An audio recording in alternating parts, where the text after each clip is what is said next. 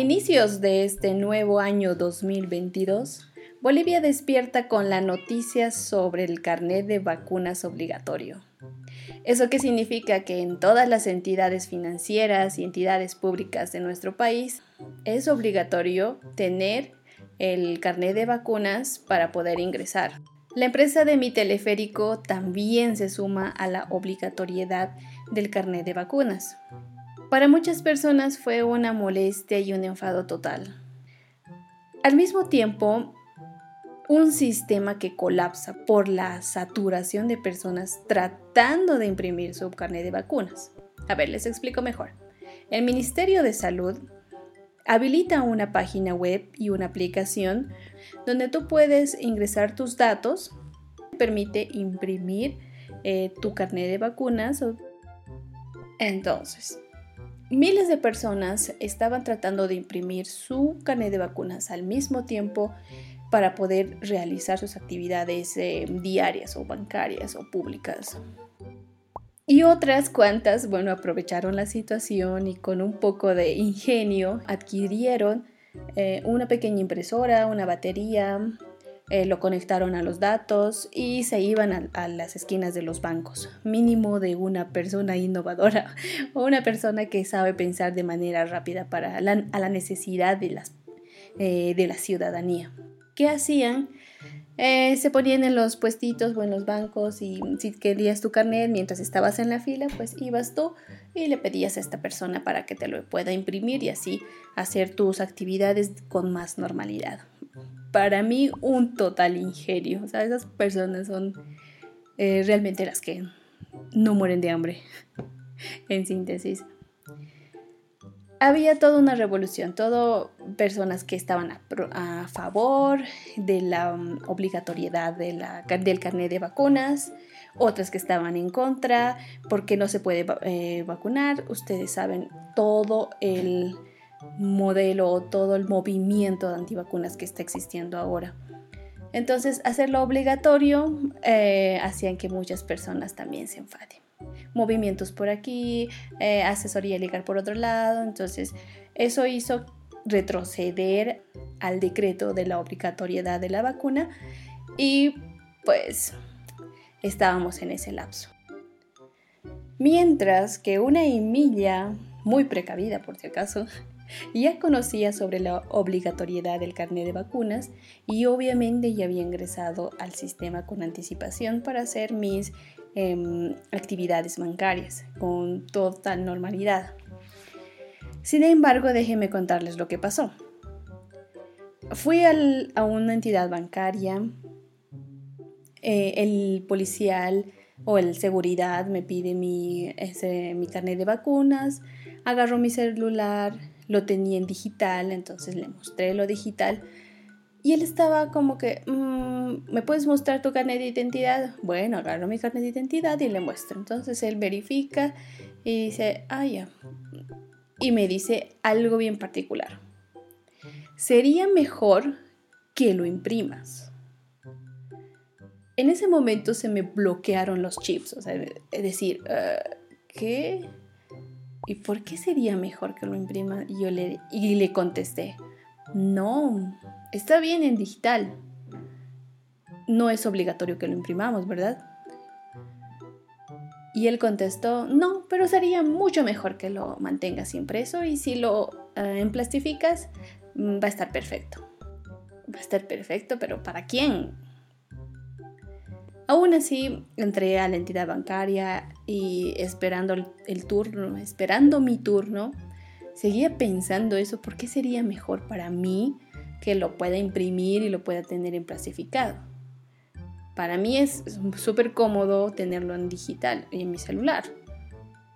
Y seguía rondando eso en mi cabeza. O sea, la verdad es que me bloquearon tantos los chips que no no lo asimilaba, no lo procesaba con tan facilidad. Esta anécdota eh, lo, seguí, lo seguí pensando mientras caminaba a casa, lo comenté con mis familiares y surgió una frase muy interesante. Miedo a la tecnología. Wow, eso era como, tienes razón. O sea, todas las personas, una gran cantidad de personas, prefieren las cosas en físico y me he estado dando cuenta cuando mm, eh, hacemos pagos bancarios o hacemos transferencias, algunas te piden, no, dame en dinero, eh, pero puedo hacerlo así de esta forma. No, en dinero, por favor. Entonces, rehusarse a poder usar la tecnología para poder facilitar tus actividades diarias. Bueno, en fin, este término de miedo a la tecnología tenía mucho sentido para mí. Entre buscar una solución o una razón a esa falta de comprensión que tenía de por qué sería mejor tenerlo en físico y no en digital. Entonces pensé esta situación y dije, ¿por qué para mí se me hace más eh, fácil poder adaptarme a cualquier tipo de tecnología y no lo es para otras personas o de otras generaciones, se podría decir? Así que permítanme contarles un poquito sobre mi evolución a la tecnología desde cuando era niña. Yo nací aproximadamente en los años mil, en 89, 1989 para ser exactas.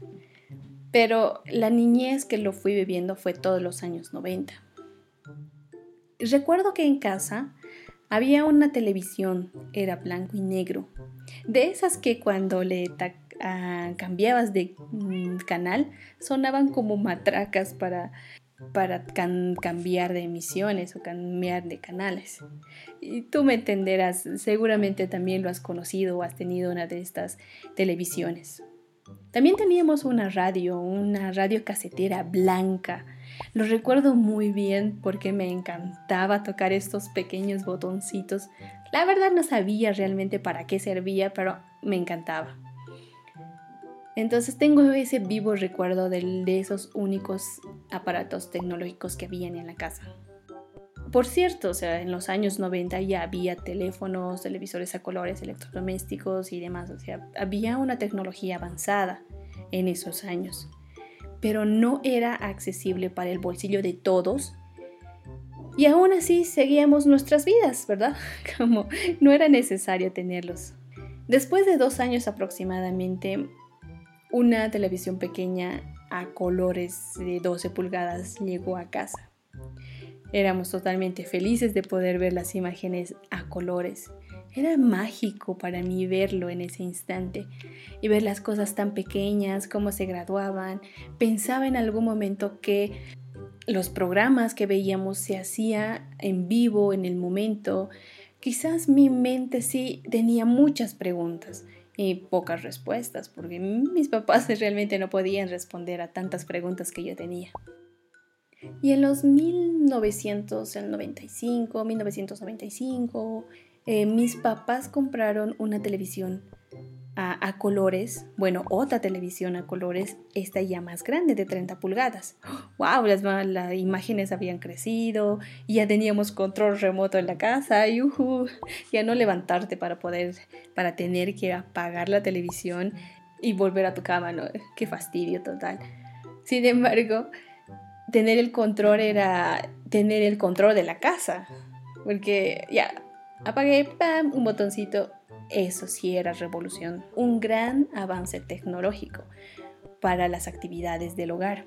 También venían acompañadas una batidora, una sumidora que mamá se compró para ella, evidentemente para toda la familia, pero un gustito especial de ella, como que ella quería facilitarse las actividades y hacerlas mucho más fáciles y tener una batidora era casi un lujo. Ya podíamos hacer nuestros chantilines, nuestros quesitos, nuestras tortitas, nuestros queques y en casa, ¿no? Entonces, realmente nos facilitaba muchas cosas y era muy divertido poder usarlos, aprender a usarlos. Dos años después, y yo tenía aproximadamente nueve años, o tal vez diez, y uno de mis primos eh, se compró, bueno, no mi primo, no sé, la familia de mi primo se compró una computadora. Y bueno, o buscar excusas para visitarlos y poder em, usar o por lo menos ver de lejitos cómo funcionaba esa gran tecnología como era la computadora.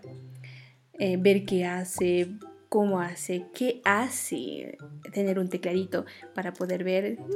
Yo era realmente, si estaba apagada la computadora, no me importaba, me sentaba y empezaba a teclear mi nombre bastantes y reiteradas veces, escribiendo mensajes, escribiendo textos. Realmente era divertido poder eh, presionar cada botón y mover ese mouse que tenía una bolita eh, para poderle girar y hacer reconocer que en la pantalla puedes ir a diferentes lugares. Recuerda que también lo podías sacar, ¿no? Entonces eh, parecía una cachina grande o una pelotita grande con una textura muy suave. Entonces era experimentar algo nuevo realmente. Una computadora, uy, genial. Y al año siguiente había una computadora en casa, en mi casa. No era nuestra, era la de mi tía que vivía con nosotros en, ese, en esos años.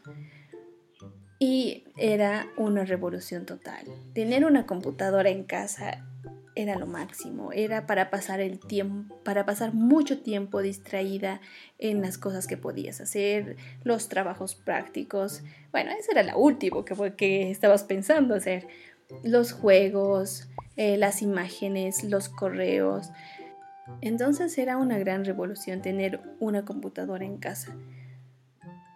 Al mismo tiempo o paralelamente, eh, mamá tuvo la necesidad no sé si era la necesidad exactamente, eh, pero hicimos instalar un teléfono en casa, porque ya era muy común que las familias tengan teléfonos y nos podamos llamar y comunicar entre nosotros sin necesidad de ir a las casas o sin necesidad de ir a una cabina para poder comunicarme con tal. Entonces, tenerlo en casa era mucho más cómodo. Y mamá dijo, bueno, entonces instalemos un teléfono. ¡Wow! Y íbamos a tener un teléfono en casa, una computadora. Y, uy, te imaginarás ver la alegría de mi hermana y de mí tener algo nuevo y tecnológico en casa. En el momento que y fue a la empresa de teléfonos para pedirle una línea telefónica, le pidieron un aparato de teléfonos es ese aparatito, el teléfono en sí, el aparato telefónico. Esa vez fuimos con mi hermana y mi mamá fuimos al mercado y a ver qué tipos había, de cuáles habría que comprar. Ya en ese entonces había una variedad de teléfonos, de modelos, de formas, de colores. No era específicamente el teléfono famoso a disco que tenías que girar un disco para hacer las llamadas. Ya habían teléfonos que podían em, que podías eh, presionar los botones directamente y hacer la llamada correspondiente. Y nos impresionó, bueno, con mi hermana vimos un teléfono que no tenía cable, que no tenía ese cablecito eh, espirado que podías estirarlo. No lo tenía. Nos mataba de curiosidad por saber cómo funcionaba. Y le convencimos a mi mamá de que ese teléfono iba a ser. Y si ustedes se preguntarán cuál es, pues los teléfonos inalámbricos. Esos teléfonos que eh, no necesitan ningún cable mm, atado. El auricular no puede estar atado al aparato telefónico, no puedes llevarlo a cualquier lado. Mamá compró uno de esos y al instalarlo en casa, pues bueno, nosotros empezando a saber cómo funciona, eh, cómo se puede llamar, cómo se puede colgar, incluso se podía hacer el funcionamiento de speak out, entonces que puedes eh, hablar de manera que todos pueden escuchar. Era muy, muy tecnológico. Me sentía una, una niña muy tecnológica. Tenía en casa varios televisores ya más grandes, con más grandes pulgadas. Tenía el teléfono eh, inalámbrico, tenía la computadora. La verdad éramos, yo me sentía muy feliz. Mucho tiempo o por lo menos cada año tener algo nuevo para poder experimentar y poder conocer su funcionamiento. Después, eh, mi papá trabajaba en, la, en otra ciudad y para comunicarnos teníamos que ir a las cabinas de, a una cabina telefónica para poder hacer una llamada a larga distancia. Eso fue eh, una de las razones por las cuales papá pidió o solicitó un teléfono, un celular, una línea de celular. ¿Te imaginas una línea de celular? Tener un celular en casa, ya tenías un teléfono, ahora un celular.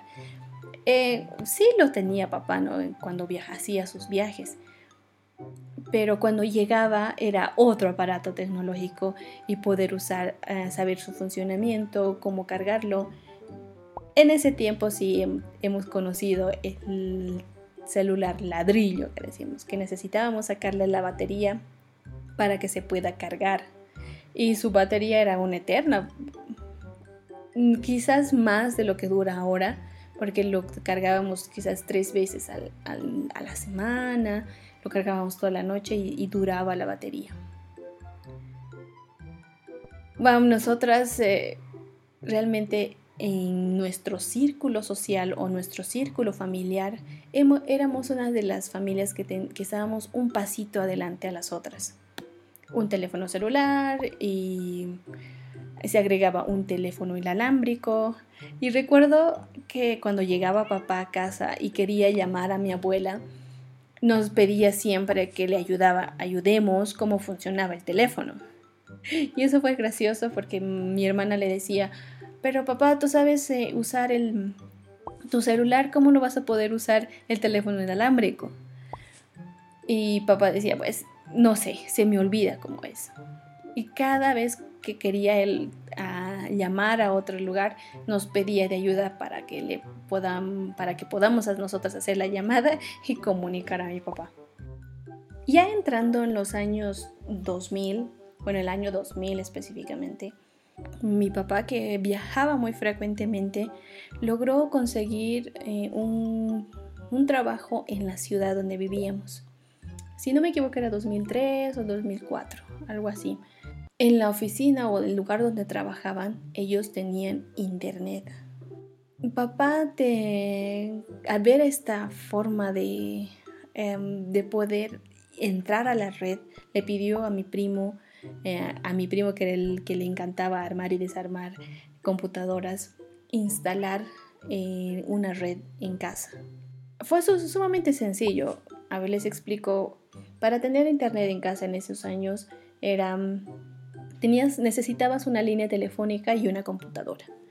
la línea telefónica, eh, la línea que te daba ese cable, ese enchufito, tenías que desconectarlo y conectarlo al CPU de tu computadora.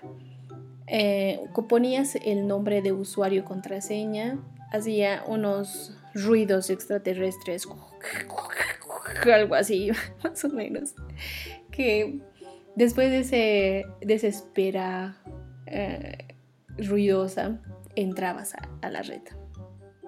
¡Wow! O sea, tener internet en casa para, para ese tiempo era realmente un lujo que no todas las familias eh, se podían costear. Nosotras eh, encantadas, encantadas de entrar a, a, una nueva tecnología, estábamos un pasito más adelante, podíamos entrar a la red, era evidente que nuestros intereses en ese momento era la música, los videos, eh, las imágenes que se movían, las tarjetas virtuales. Y para todo eso te pedían un correo electrónico y fue la primera vez que nosotras pudimos acceder a un correo electrónico y saber que era un correo electrónico. Ya familiarizadas, muy, muy dispuestas a aprender, muy dispuestas a, a poder adquirir todo el conocimiento que nos podían brindar la computadora y más con el acceso a Internet. Entonces, este cambio, pese a que fue muy rápido tener una computadora, tener Internet, tener impresora, ya era para nosotros mucho más fácil aprender. Teníamos que, estar renovando nuestro aprendizaje constantemente. no teníamos que esperar un tiempo para poder aprender y tomar unos cursos para aprender a usar Word, ir a aprender a tomar unos cursos extras, comprarte libros. No, para nosotros era mucho más fácil, intuitivo. Eh, era como comer, era como eh, respirar, como tomar agua, era necesario, era evidente. Y no simplemente la necesidad que nos motivaba, era el interés que le tomábamos para algo nuevo. Como que cuando recibes un juguete nuevo, y tiene un, catálogo de cómo poder armarlo, cómo hacer su funcionamiento, armarlo, jugarlo. Eso era para nosotras, todo el proceso tecnológico. Ya eh, en el mercado, eh, bueno, en, el mercado popular, ya los teléfonos celulares iban adquiriendo más popularidad entre tamaños, formas, colores, habilidades que podía ser, no sé, qué funcionamientos tenían eh, los aparatos telefónicos. Era para escogerte, para saber, no todas las personas teníamos un mismo teléfono. No todas las personas adquiríamos un, teníamos el mismo, es, podría decirse que había un modelo que se repetía, pero todos queríamos algo diferente. Entonces, en una reunión social de amigos jóvenes, que tenían sus celulares. Era, tú tienes un celular, a ver, muéstrame, ¿no? Y ellos nos mostraban, ¿qué hace tu celular? Mi celular hace esto, me hace, tiene, mm, tiene cámara. Bueno, todavía en ese momento no había, no era muy popular la cámara, pero sí eh, puede hacer sonidos, llamadas, puedes tener tu ringtone, eh, si te llaman tu propio sonido para, mm, para que te llamen. Cuando te llaman aparece esta figurita personalizada tiene colores verdes, azules, que cuando te llaman aparece em, colores diferentes en la carcasa. Bueno, era el tema de ese momento, era el tema de que todos hablábamos, todos nos socializábamos en cuanto a qué tipo de celular tenías. En cuanto al Internet, no era muy popular. Se podría decir que eh, en la ciudad de Oruro, donde yo nací, donde crecí, era un lugar, solo un lugar en la ciudad, donde tenían eh, diferentes computadoras y eh, con acceso a, internet. La hora o 30 minutos creo que era entre 10 bolivianos, algo así. no era tan accesible para todo público. Solo lo usaban personas que, realmente lo necesitaban y sabían usar el internet. Sin embargo, al, acceder el teléfono, teléfonos que ya tenían acceso a Internet, las eh, empresas telefónicas aprovecharon este mercado y lanzaron sus conexiones a Internet para los celulares. Como no todos, todas las familias teníamos una computadora, porque para tener un Internet o una red a Internet necesita, necesariamente tienes que tener una computadora.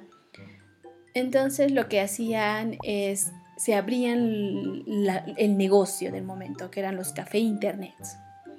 Eh, personas que compraban computadoras pedían el acceso a internet y ya tú eh, ya cobrabas menos costo, o sea, ya cada vez se iban reduciendo el tiempo, ya una hora, media hora tanto, media hora cinco bolivianos.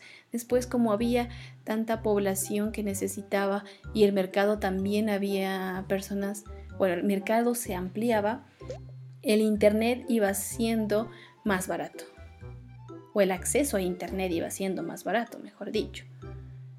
Fue así eh, que realizar un trabajo, em, una tarea, una investigación, ya no requería de tanto tiempo, de, de tanto laburo. Los, los niños, los jóvenes, los estudiantes eh, universitarios realmente iban a su a un café internet, pagaban eh, dos bolivianos, lo que costaba la hora o el tiempo que requerían, eh, hacían su investigación, lo imprimían y listo, ya, ya terminó situación. Eso fue muy, muy necesario. Abrió las puertas a, un, a un conocimiento mucho más amplio. Entonces la tecnología fue ya no de año en cuando, ya fue de mes a mes cada mes salía algo nuevo, cada mes tenías un celular con eh, con mejor capacidad de memoria, con mejor capacidad de visualización. Era al mes que tenías algo nuevo, que el mercado te vendía algo. Entonces, ¿qué haces?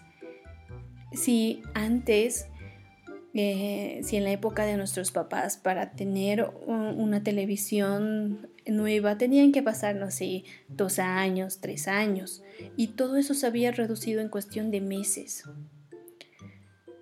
Era evidente que para nosotras o para nuestra generación y mi generación era más fácil adaptarme y era más fácil em, poder conocer algo nuevo, no lo veía como un obstáculo, más bien lo veía como algo nuevo que quiero y necesito aprender. Pero ¿qué pasaba con, mis papás? Eh, te podría decir que nosotras teníamos que aprender a, ver cómo funciona el teléfono nuevo de papá, enseñarle a usar a papá, recordarle a papá cómo funciona varias veces a veces para nosotras era, eh, era frustrante porque decía, pero papá ya te enseñé. Y me imagino que ese, en ese instante, ahora lo pienso mejor. ¿Cómo me hubiera sentido yo si me dije, si ya me ha enseñado, sí, pero me he olvidado? Y, pero me gustaría que me vuelva a repetir. Y la persona que, que quieres que te enseñe no quiera enseñarte. Es un choque que recién lo, lo estoy analizando mientras me voy escuchando a lo que voy diciendo. Entonces eso, lo, eso es lo que pasaba con mis, con mis papás. Adquiríamos un electrodoméstico nuevo, éramos las primeras en saber cómo funcionaba, a tocar, eh, enseñarles. Nos hacíamos las maestras, ¿no? En ese instante. Nosotros éramos las meromeros de la tecnología. Y así como lo ves y como te explico, realmente fue un desarrollo evolutivo tecnológico constante. Desde ahí para adelante la tecnología no ha parado. El avance tecnológico no ha parado en ningún momento. Y más lo fue al inicio de la pandemia. Tú sabes, tú has vivido, tú lo has vivido y tú sabes muy bien que al inicio de la pandemia lo tecnológico ha dado más que un paso agigantado lo que en realidad iba yendo mes tras mes lo hicimos en cuestión de días. ¿Por qué lo digo? Que necesitabas, necesitabas comer. ¿Y ahora qué hago para comer? Tengo, me ha antojado, no sé, la salchipapa y del restaurante tantos. ¿Y cómo lo podías pedir? Pues entrando al internet, eh, buscando una página, ver qué, eh, qué te ofrecía el restaurante y aparecieron los famosos deliveries que antes no se conocía. O el término delivery en sí es un término eh, inglés, en realidad consiste en llevar el producto hasta la puerta de tu casa. Nosotros lo adquirimos porque realmente no sabíamos cómo llamar este, este término hasta la puerta de tu casa. Mejor una palabra nomás, delivery. Así fue que nuestra forma de vida al inicio de la pandemia y en la cuarentena rígida cambió totalmente. Cómo te comunicabas con tus seres queridos mediante una computadora, tenías que hacer videollamadas, las empresas, eh, las aplicaciones ya te ofrecían hacer llamadas, hacer juegos en videollamadas, los famosos streaming eh, que han aparecido. Y algo gracioso que sí pasó en ese instante, cuando los streamings se fueron popularizando eh, en el inicio de la pandemia, hubo un comentario que decía, mm, por favor me pueden decir dónde está la empresa de Netflix para que me lo puedan conectar a mi, a mi televisor. Era evidente que esa persona era de aproximadamente mm, cuántos años, 40 años, 50 años, podría ser, ¿no? una generación ya de nuestros padres.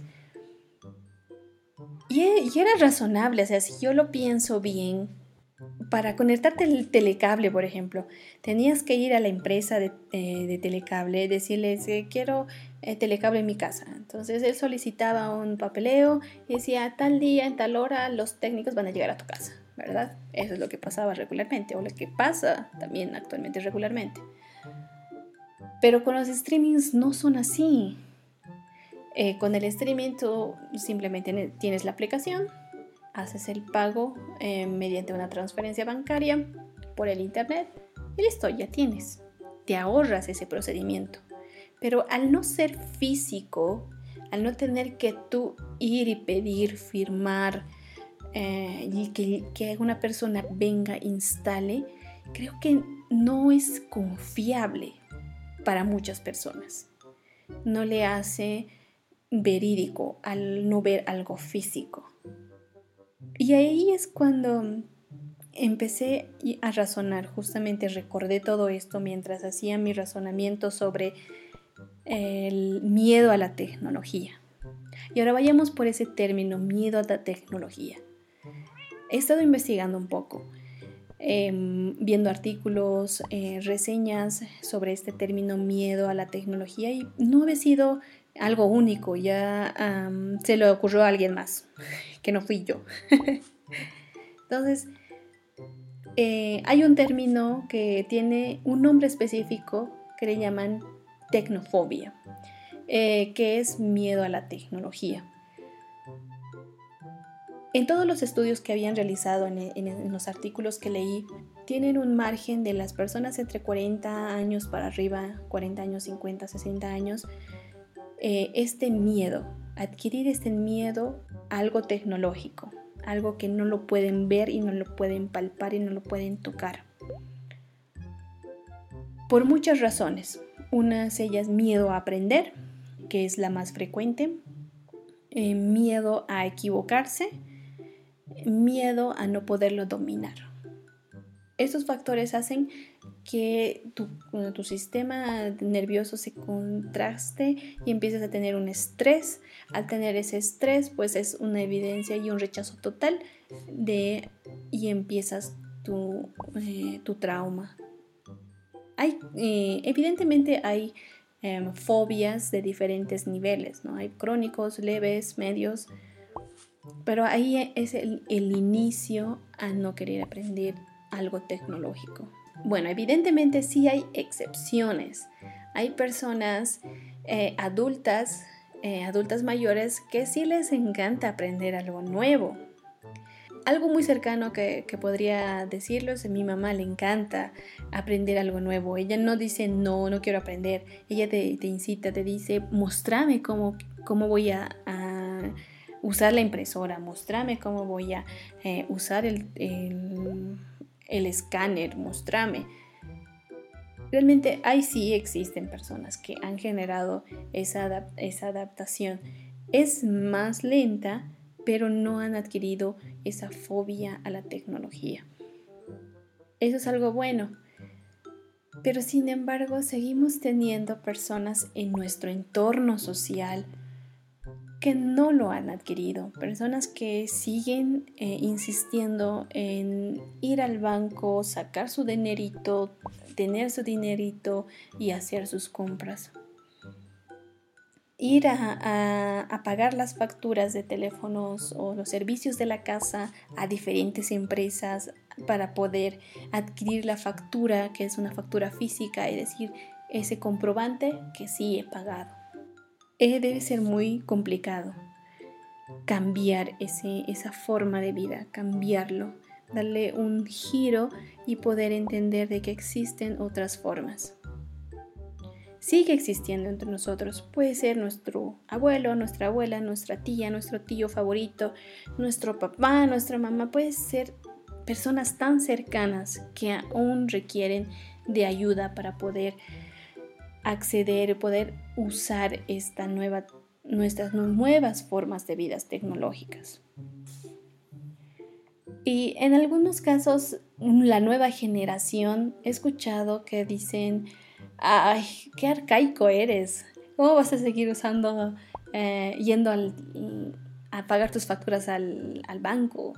¿Cómo vas a seguir pidiendo tu dinero en físico, si puedes hacer una transferencia bancaria, si puedes usar el QR, Y, y, es evidente que para ellos, como han nacido en una era ya tecnológica, donde para ellos la tecnología es esencial, es evidente, necesario para ellos aprenderlo, no pueden es como ir del lado opuesto a la generación de nuestros, eh, de nuestros papás. Ellos no entienden y critican, pero el sistema, eh, el sistema ciudadano necesita dar estos servicios a toda su población, tanto joven como una generación de la tercera edad.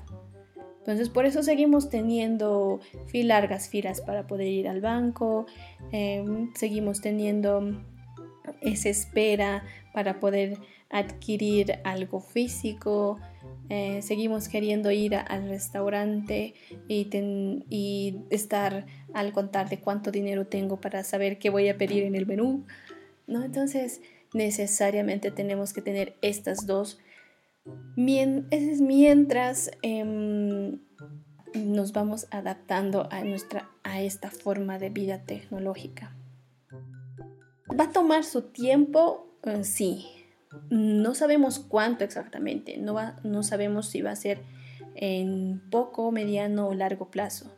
Mientras no exista este, este, estas generaciones que van a ir eh, bueno, esta nueva generación que va con sus acciones va a ir adaptándose y el sistema va a ir recurriéndose a las necesidades de la mayoría de, los, eh, de la ciudadanía, vamos a tener que seguir compartiendo con, con, nuestras, con nuestros adultos mayores y nuestras personas y nuestros abuelos. Para eso llegué a una conclusión muy bonita si mi papá o mi mamá me pide que le vuelva a enseñar algo que es nuevo para él o ella, lo voy a hacer con gusto, lo voy a hacer con amor, eh, lo voy a hacer con paciencia y creo que esa es mi conclusión. Es una reflexión que te hago a ti también. Si tienes un tío o un padre, abuelo que quiere aprenderlo y no importa cuántas veces él te pide dónde está el dichoso mouse, dónde, cómo puedo hacer esto, por favor enséñale, ponte empático con, esa, con él, que para él cambiar de un, de un televisor a otro le ha tomado, no sé, cinco años y para ti te ha tomado dos días aprenderlo. Comparte esa eh, inocencia tecnológica que tiene nuestra generación pasada que inocentemente te va a te va a dar preguntas incoherentes que son graciosas, divertidas y que los puedes compartir. Hagamos de esta sociedad una mejor sociedad en convivencia con, con nuestro entorno. Creo que esa es mi gran conclusión.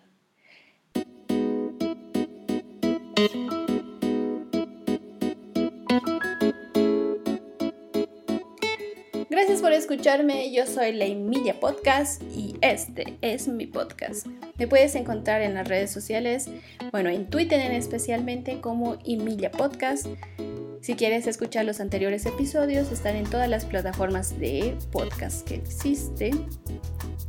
Y ahora sí me despido de ti, eh, dándote un gran abrazo, cuídate mucho y si puedes, vacúnate. Nos vemos. Chao.